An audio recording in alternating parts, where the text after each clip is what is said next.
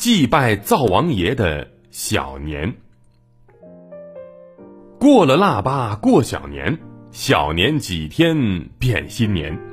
小年是新年前最后的一个节日了，而这个节日呢，会做一些好吃的食物。不过呀，这些吃的可不是做给我们的，而是用来祭拜家里头灶王爷的。其实我们现在很少能够看到灶台了，我们用的基本上呢都是煤气灶或者是电磁炉。但是要知道，在古代。基本上家家户户都有灶台，啊，那就是烧柴火、煮饭、做菜的地方。所以呢，民间呢就把掌管人间饮食的神仙叫做灶王爷。关于这灶王爷，还有一个传说呢。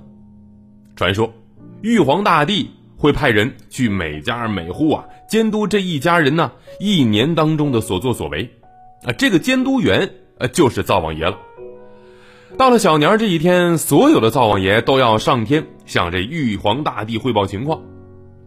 如果说这家人做得好呢，哎，就会有奖励；但如果这家人做的不好，那就会得到惩罚。等到第二年的新年，这灶王爷呀就会从天上返回到人间，继续监督每家人的作为。所以，我们要做一些好吃的祭拜灶王爷，希望啊他能够为我们多说点好话。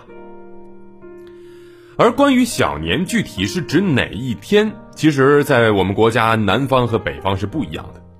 南方人的小年一般呢是在农历腊月二十四，而北方人的小年则是腊月二十三。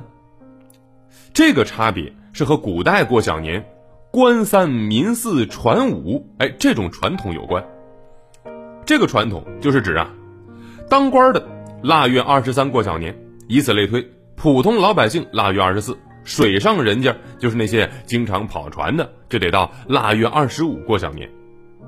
由于我们国家呢，北方在古代上基本上都是处于政治中心，所以在北方啊，受官气的影响比较严重，所以他们呢普遍是腊月二十三过小年。而南方远离这政治中心，所以这小年儿就定在了腊月二十四。小年儿的时间确定了，那么接下来我们就得考虑怎么祭拜这灶王爷了，不是吗？